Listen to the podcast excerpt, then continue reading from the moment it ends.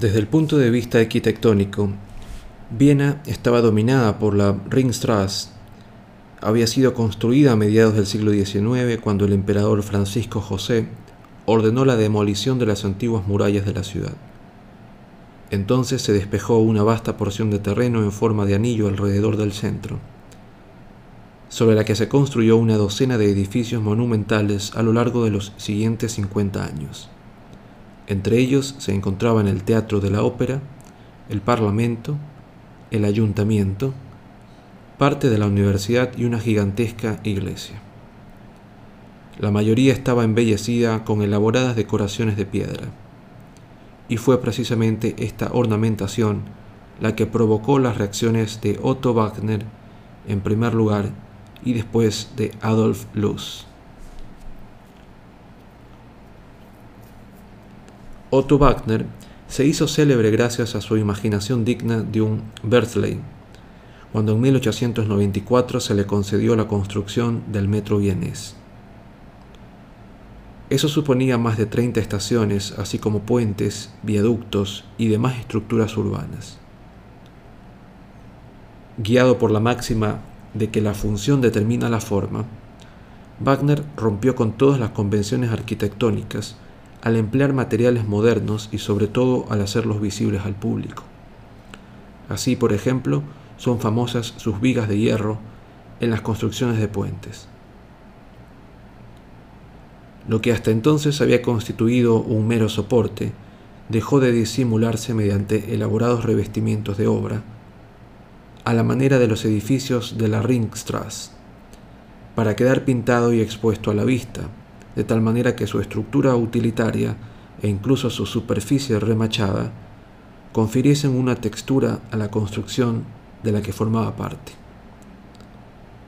También son dignos de mención los arcos que diseñó como entradas a las diferentes estaciones.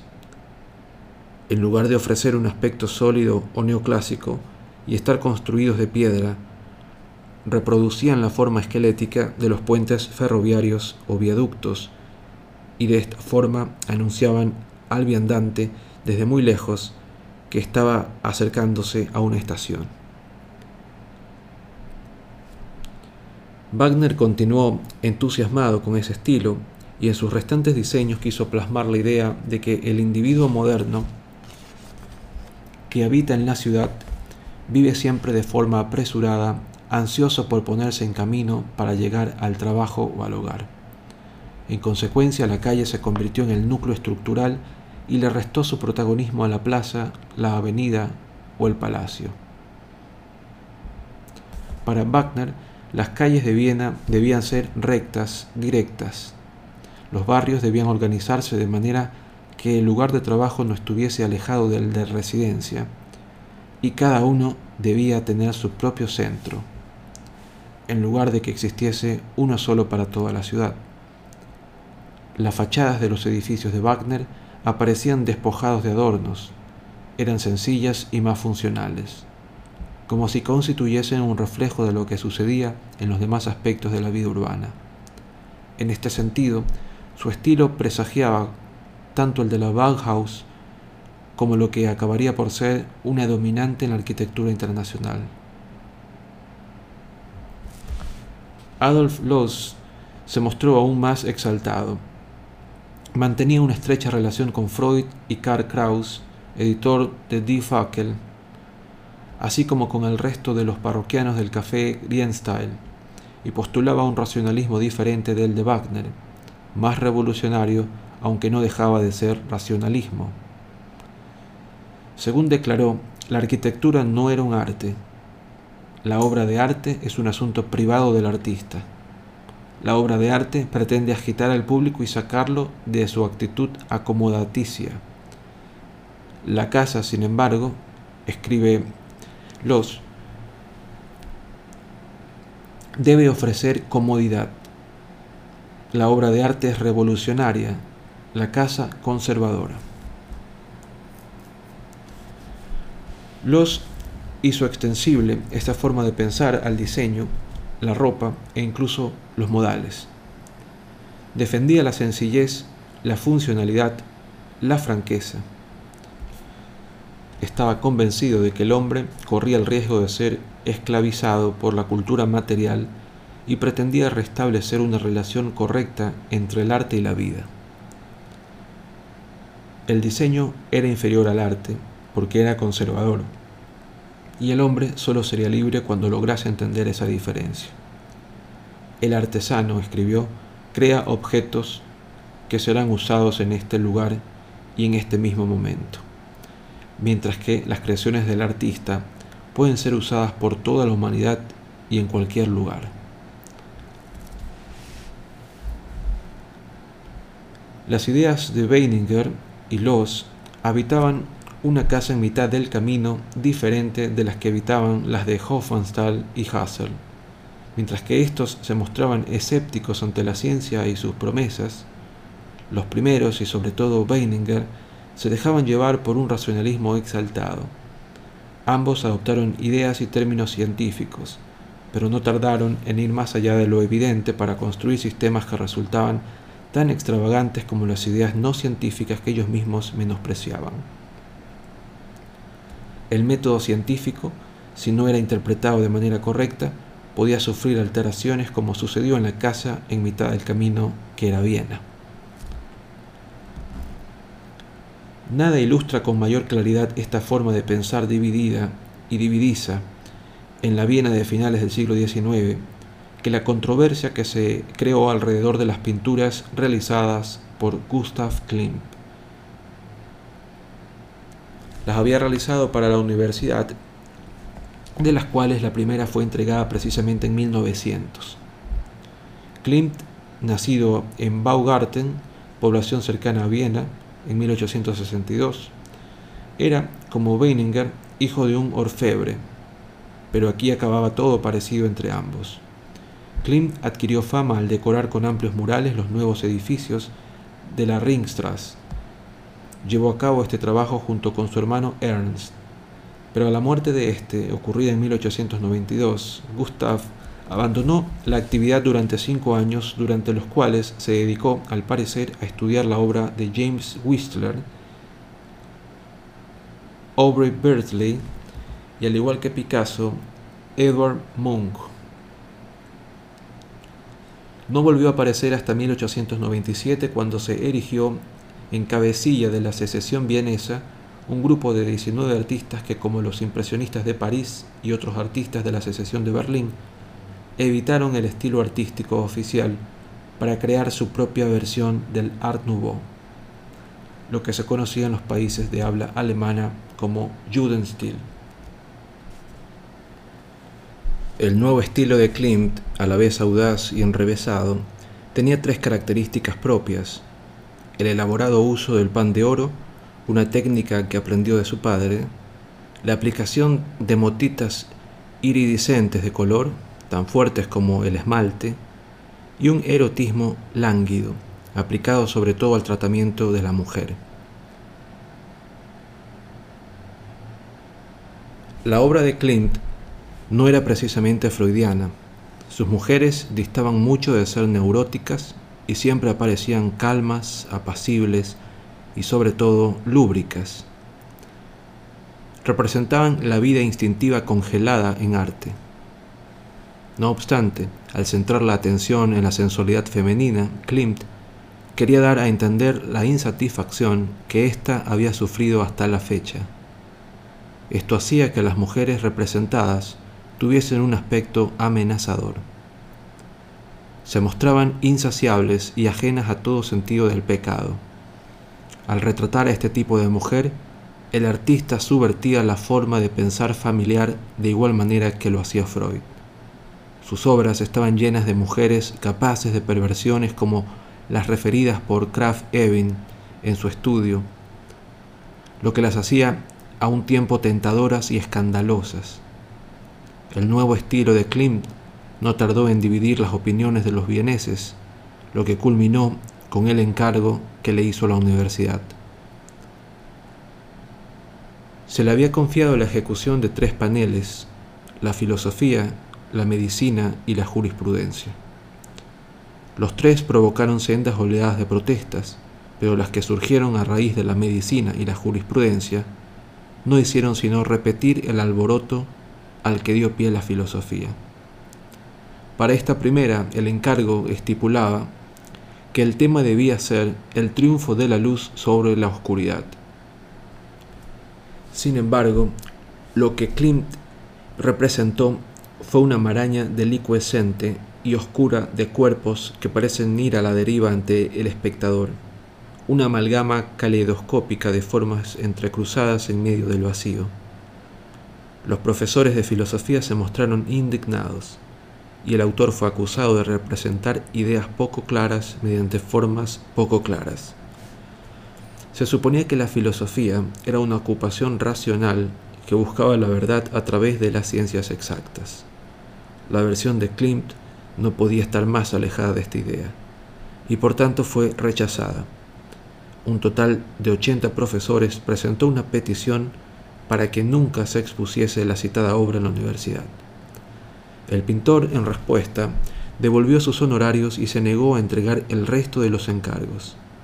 Por desgracia fueron destruidos en 1945 durante la imperdonable quema por parte de los nazis del castillo de Immendorf, donde estuvieron almacenados mientras duró la Segunda Guerra Mundial.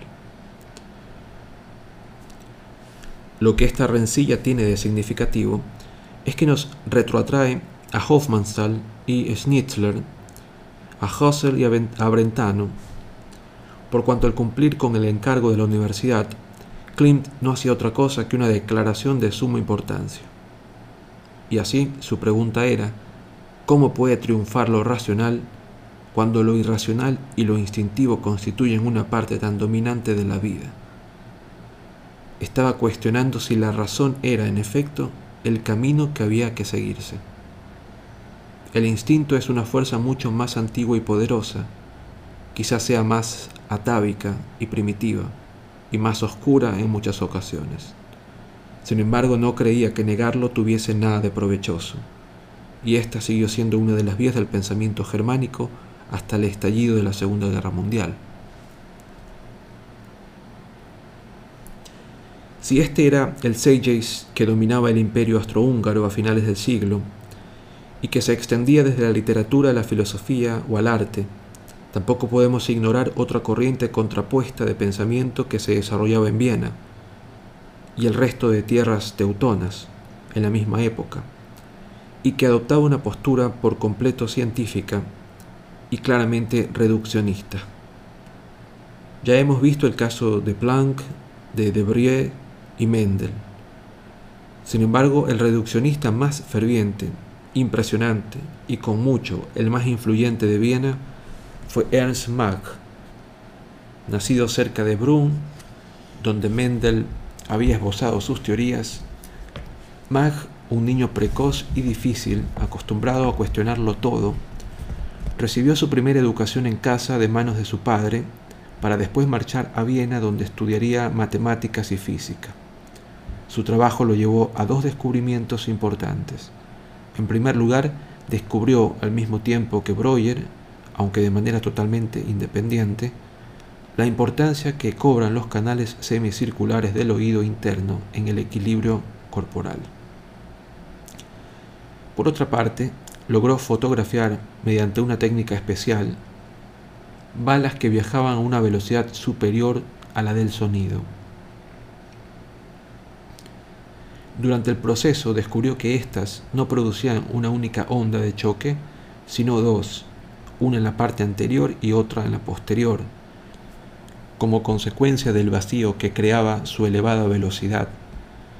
Esto resultó especialmente significativo tras la Segunda Guerra Mundial, con la llegada de los aviones a reacción que se aproximaban a la velocidad del sonido. Y es esta la razón por la que las velocidades supersónicas como por ejemplo la del Concorde, se expresan según un número de Mach. Tras estos logros empíricos dignos de mención, sin embargo, Mach empezó a mostrar un creciente interés por la filosofía y la historia de la ciencia.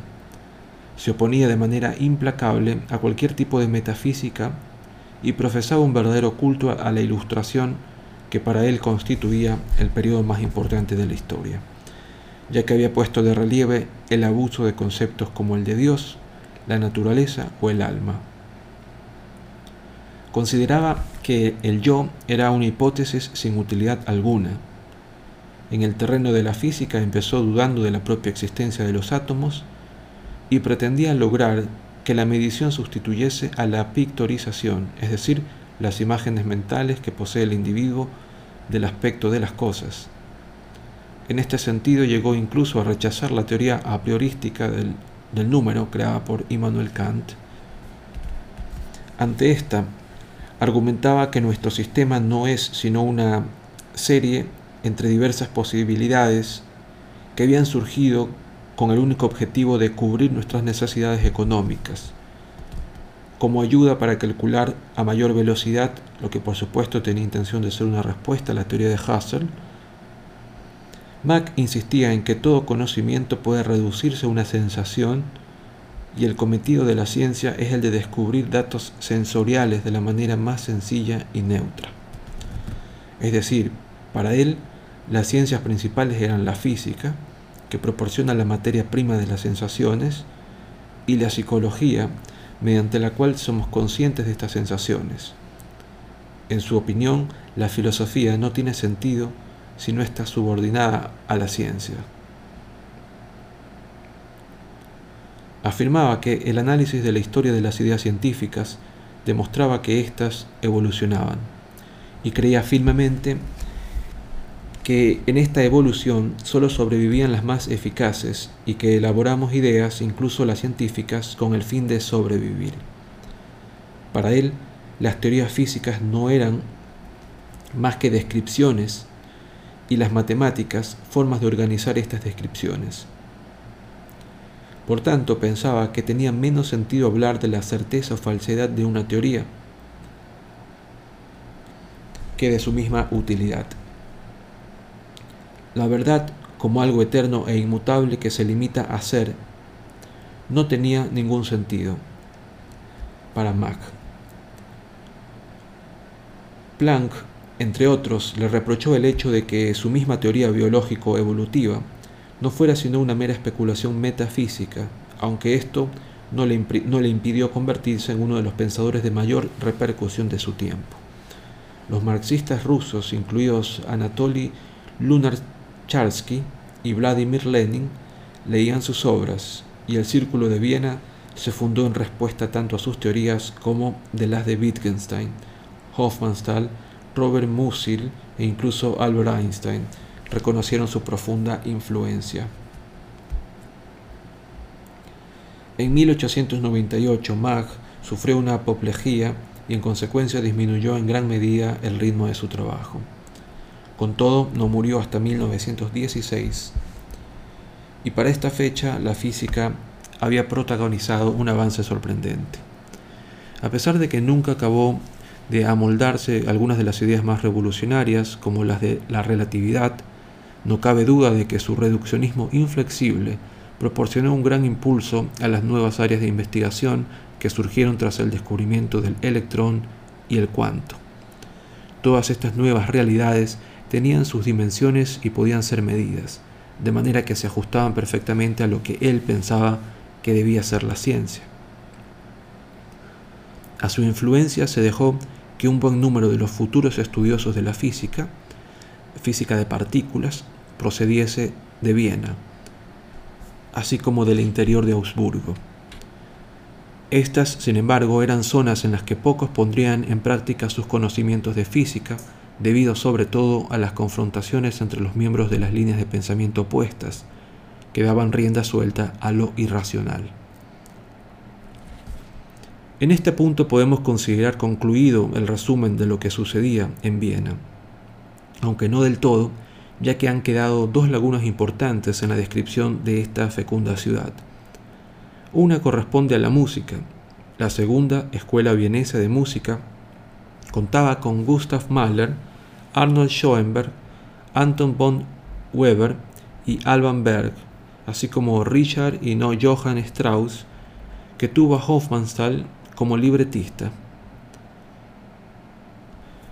La segunda laguna de este resumen tiene que ver con una singular combinación de ciencia y política, un hondo pesimismo en relación con la manera en que estaba avanzando el mundo de los albores del nuevo siglo. En Austria podía observarse este hecho de forma muy evidente, pero en realidad se trataba de toda una constelación de ideas que podían encontrarse en muchos países tan alejados como los Estados Unidos de América o incluso China. Todo apunta a que este pesimismo tuvo su origen en el darwinismo. El proceso sociológico que hizo sonar la alarma fue la degeneración y el resultado político fue con frecuencia alguna forma de racismo.